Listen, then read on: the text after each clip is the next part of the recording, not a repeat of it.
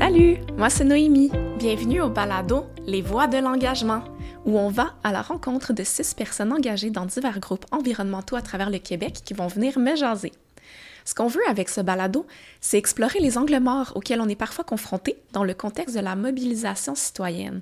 Donc, je vous invite à venir en apprendre davantage sur leur expérience, que ce soit des anecdotes, des réflexions ou encore des trucs et astuces, tout ça en simplicité et humilité.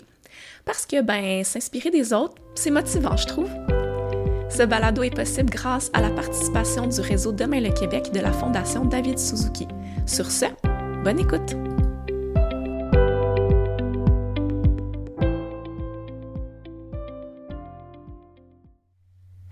Déjà le dernier épisode. J'avais envie de revenir un petit peu sur le premier, question de faire une belle boucle. Donc, pour un rappel ou pour les auditrices et auditeurs qui n'ont pas écouté le premier épisode, j'avais évoqué que parfois dans nos engagements, euh, la peur de faire un faux pas avec un groupe marginalisé nous fait figer. On veut pas blesser quelqu'un, puis c'est tout à fait normal. Dans le cas du premier épisode, c'était précisément par peur de blesser une personne autochtone dans le cadre de nos actions citoyennes. On veut les inclure, on veut inclure les communautés, mais on ne sait pas toujours comment le faire. Fait qu'on fige. Puis malheureusement, euh, je pense pas que c'est la bonne façon d'entrevoir les choses, là, de rien faire. J'avais donc envie d'ouvrir la voie à plus de réflexion sur la notion de privilège, tout type de privilège, puis comment ça se traduit dans nos engagements citoyens. Le dernier épisode est donc un petit peu différent. Laura va pas nous parler nécessairement de ses engagements, mais plus euh, des apprentissages qu'elle a fait elle-même et qu'elle enseigne dans ses formations au Hub. Donc, Laura du Hub, j'aimerais que tu nous présentes en quelques mots c'est quoi le Hub et qui tu es? Parfait. Bien, merci beaucoup de me recevoir, Noémie. Euh, je vais peut-être commencer avec le Hub. En fait, euh, le Hub de mobilisation pour la justice climatique, c'est l'endroit où je travaille. On est euh, un organisme sans but lucratif qui sert de structure de soutien pour les groupes qui, les groupes et les individus qui travaillent sur des enjeux de justice sociale et de justice climatique. Euh, concrètement, à quoi ça ressemble ce soutien-là? Ça peut à la fois être un groupe nous envoie un courriel, nous dit on a un problème avec comment gérer nos meetings, on a un problème avec comment gérer les conflits à l'intérieur de notre groupe. Euh, on aimerait bâtir un nouveau projet, puis on ne sait pas exactement quelle va être la meilleure structure pour le faire. Ça peut aussi ressembler à euh, quelqu'un qui nous envoie un courriel, nous dit j'aimerais vraiment en apprendre plus sur les enjeux de classe sociale, puis comment ça euh, impacte la façon dont euh, les individus vont naviguer, par exemple, la crise climatique. Moi, au Hub, je travaille comme facilitatrice en anti-oppression. Donc, je donne euh, principalement des ateliers en anglais et en français euh, sur le concept de pression, euh, sur le colonialisme et comment lutter en fait contre le colonialisme, contre les oppressions à l'intérieur de nos groupes puis aussi à l'intérieur de nos mouvements de façon plus large. Merci Laura pour euh, la petite introduction. Euh, j'ai envie de commencer peut-être par une grosse question parce que ça revient un peu à la base, c'est de se demander, ça serait quoi tout naturellement, là, juste le lien entre justice puis lutte environnementale, comme, comment ça se rapporte concrètement au sein des groupes? J'essaie d'imaginer des gens qui nous écoutent, qui font partie de groupes environnementaux, puis qui pourraient peut-être pas nécessairement toujours voir le lien.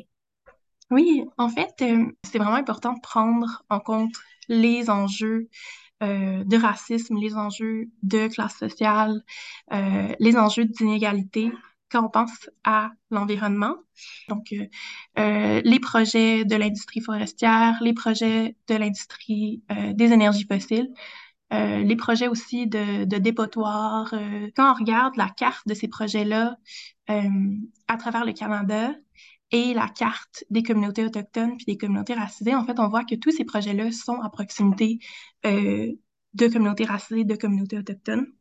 Puis l'autre raison de tout ça aussi, c'est euh, pour permettre l'implication euh, de tous et de toutes à l'intérieur de nos mouvements, s'assurer que euh, la façon dont on structure nos mouvements vienne pas reproduire d'autres violences. Euh, moi, j'ai la profonde croyance que si on veut être libre, si on veut lutter contre les oppressions, si on veut euh, lutter pour la protection de l'environnement, pour la protection des droits humains, euh, tout ça doit se faire main dans la main. Parce que les oppressions euh, travaillent ensemble. Les institutions travaillent ensemble pour maintenir les dynamiques de force en place, maintenir le statu quo. Et si on décide de lutter pour euh, un enjeu en particulier, donc dans ce cas-ci euh, pour l'environnement, mais que en le faisant, ben, on perpétue des idées racistes, euh, on perpétue des stéréotypes euh, par rapport aux personnes queer, euh, on perpétue des enjeux de, de classe, mais on a beau peut-être atteindre nos objectifs de, de réduction de gaz à effet de serre, euh, mais au final, on n'aura pas une société dans laquelle euh, le bien-être global de la population a été amélioré. Dans le fond, si je comprends bien, c'est à la fois garder ça en tête dans nos luttes, mais aussi, comme tu disais, main dans la main avec certains groupes euh, oppressés ou marginalisés. Comment tu dirais, là, concrètement, peut-être quelques trucs euh, que, dont vous parlez dans le hub pour être plus inclusif comme groupe? Oui, Euh, la première chose qu'on invite les gens à faire, c'est de réfléchir à leur propre identité. Euh, donc, réfléchir à- au contexte dans lequel elles ont grandi, euh, réfléchir à l'éducation à laquelle elles ont eu accès, euh, réfléchir à leurs privilèges de genre, de classe, euh, de, race aussi, euh, et comment ça impacte la façon dont elles sont capables de s'impliquer dans des groupes.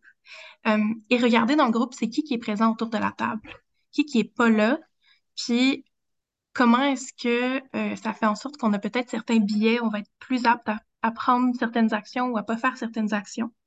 Euh, et ensuite de ça, c'est de regarder où sont les personnes qui sont absentes de notre groupe. Parce que peut-être qu'elles sont pas dans notre groupe, mais peut-être qu'elles ont leur propre projet, puis qu'elles parlent des impacts euh, de la crise climatique sur leur communauté, puis qu'elles ont fait des demandes. Donc, de vraiment bâtir des relations avec d'autres groupes pour être capable de lutter ensemble, puis de partager les ressources qu'on a, de partager les, les forces qu'on a. Euh, ensuite, c'est aussi une question euh, de euh, d'avoir une, une culture interne qui laisse la place pour la résolution de conflits puis pour le care. Donc, quand quelqu'un soulève quelque chose qui a été fait à l'intérieur du groupe puis qui a causé de la violence, de pas euh, de pas ignorer ce genre de situation-là, mais de vraiment le prendre comme une, une opportunité de de grandir puis euh, d'améliorer le fonctionnement interne du groupe. Donc, prévoir à l'avance comment est-ce qu'on va travailler à l'intérieur de ces conflits-là euh, et avoir une, une conversation là, qui, euh, qui continue. Euh, de sorte à ce que quand il y a des personnes qui sont peut-être en situation minoritaire à l'intérieur du groupe, elles se sentent plus à l'aise de nommer des choses parce qu'elles savent que ça va être bien reçu, euh, puis que ça va pas être reçu comme une distraction euh, par rapport à la mission du groupe, mais vraiment comme quelque chose qui vient enrichir le travail euh, du comité. Je pense qu'il y a certaines personnes qui pourraient se sentir coupables à cause de leurs privilèges. J'ai entendu ça souvent, je l'ai vécu moi-même d'ailleurs aussi dans mes, dans mes, dans mes causes, là, dans, la, dans le militantisme que j'ai fait. Donc, je sais que c'est une question très difficile, je vais te la poser quand même. Comment on fait quand on est considéré là, comme privilégié de... pour ne pas se sentir coupable puis que justement ça nuise à créer des ponts? Ouais. Euh, je trouve que c'est une très bonne question parce que c'est vrai que c'est quelque chose qui euh, revient souvent comme réponse euh, quand quelqu'un est exposé à euh, une violence euh, qu'elle a causée ou à laquelle elle a participé ou à ses privilèges. Je pense que c'est pour ça que c'est important d'avoir une culture interne dans nos groupes, dans nos familles, dans nos cercles d'amis qui encourage le conflit, pas dans le sens de on veut avoir le plus de conflits possible, mais dans le sens de si quelqu'un me dit que telle chose lui a, l'a blessé ou que euh, cette, cette personne-là aimerait que je la traite d'une façon différente, euh, je- c'est une preuve que cette personne-là a euh, ce souci de moi d'une certaine façon et veut m'avoir dans, la- dans sa vie parce que euh, si c'était pas le cas, la personne pourrait juste décider de partir, tu sais. Hmm, ok, je Il n'a comprends. pas le temps de nous éduquer. Fait que déjà de voir ça comme sais, un signe d'amour de cette personne-là, puis de le recevoir comme tel, puis d'être reconnaissant que, euh, que cette information-là a été partagée.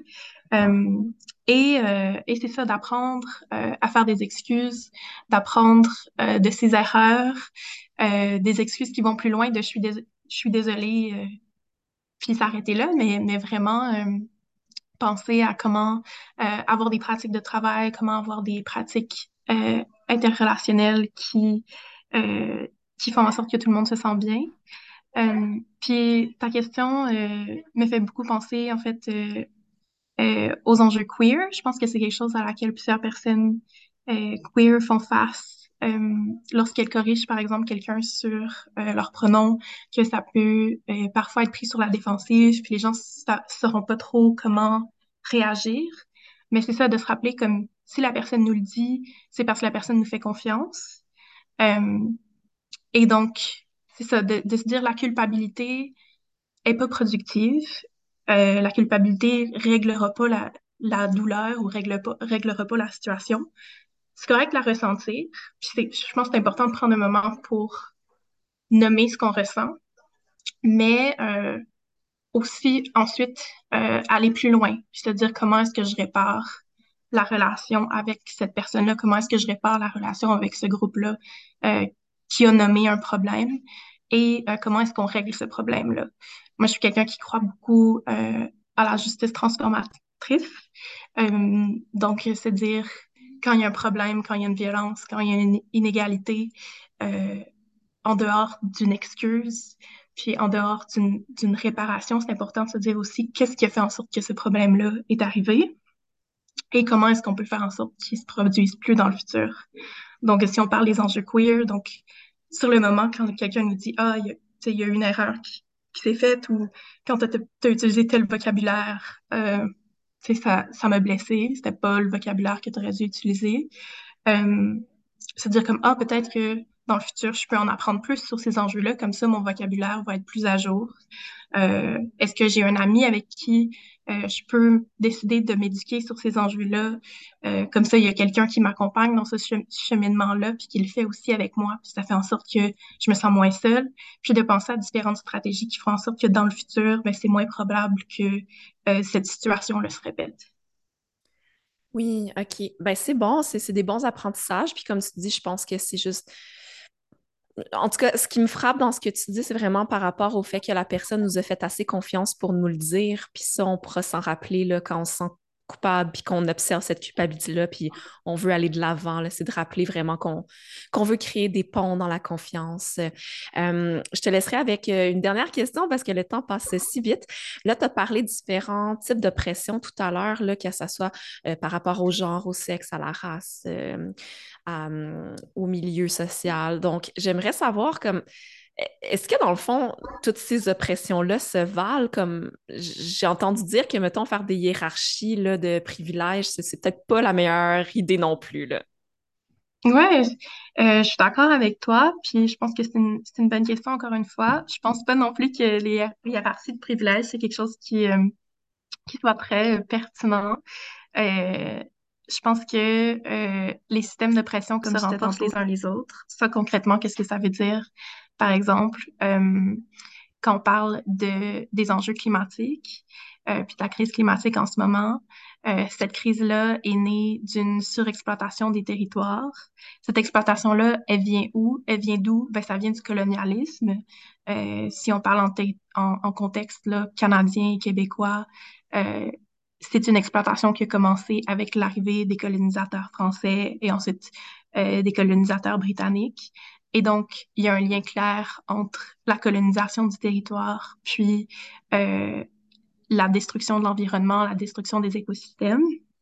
Euh, il y a aussi un lien très clair entre euh, la, le colonialisme, puis entre autres la violence envers les personnes queer. Euh, c'est-à-dire qu'il y a plusieurs, euh, plusieurs nations autochtones, plusieurs peuples à travers le monde qui ont des conceptions du genre qui sont très différentes que la conception binaire. Donc, il y a des hommes, il y a des femmes, puis c'est tout euh, dans, euh, dans la pensée euh, occidentale. Et avec le colonialisme, donc la pensée occidentale s'est répandue à travers le monde et est venue effacer certaines cultures à travers des génocides, à travers donc les écoles résidentielles, et ça fait en sorte que certaines conceptions qui étaient plus respectueuses des personnes queer, euh, de des identités euh, non binaires euh, ont été oubliées ou ont été cachées. Euh, et donc, pour moi, faire des hiérarchies de systèmes de pression ou des hiérarchies de privilèges, ça nous détourne euh, de, euh, du pouvoir qu'on a quand on travaille les uns les unes avec les autres pour combattre chacun de ces systèmes-là. Je pense pas que en tant qu'individu, on a le pouvoir de tous les combattre en même temps.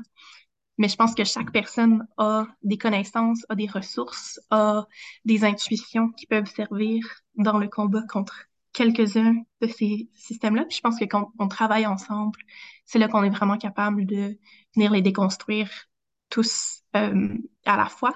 Puis quand on cherche à faire des hiérarchies, euh, on tombe dans une certaine, un certain conflit avec d'autres personnes qui sont dans peut-être d'autres mouvements, mais pas le nôtre, où c'est comme, ah ben, telle chose c'est plus important que telle autre, comme pourquoi vous n'êtes pas avec nous, au lieu de voir comment est-ce que le fait que les deux, on soit là en train de faire du travail, comme c'est vraiment très pertinent parce que ça nous approche plus, ça nous, ça nous approche davantage euh, de la libération collective, puis d'un euh, mode de vie qui serait vraiment euh, qui viendrait répondre aux besoins de tous et de toutes, faire en sorte que tout le monde, euh, c'est ça, leurs besoins soient répondus, tout le monde puisse s'épanouir, euh, que la voix de tout le monde soit entendue dans nos institutions euh, gouvernementales, puis dans nos décisions. Donc, euh, c'est ça, c'est vraiment important de, de, partager nos ressources, puis de, de bâtir des relations entre mouvements, puis entre euh, groupes.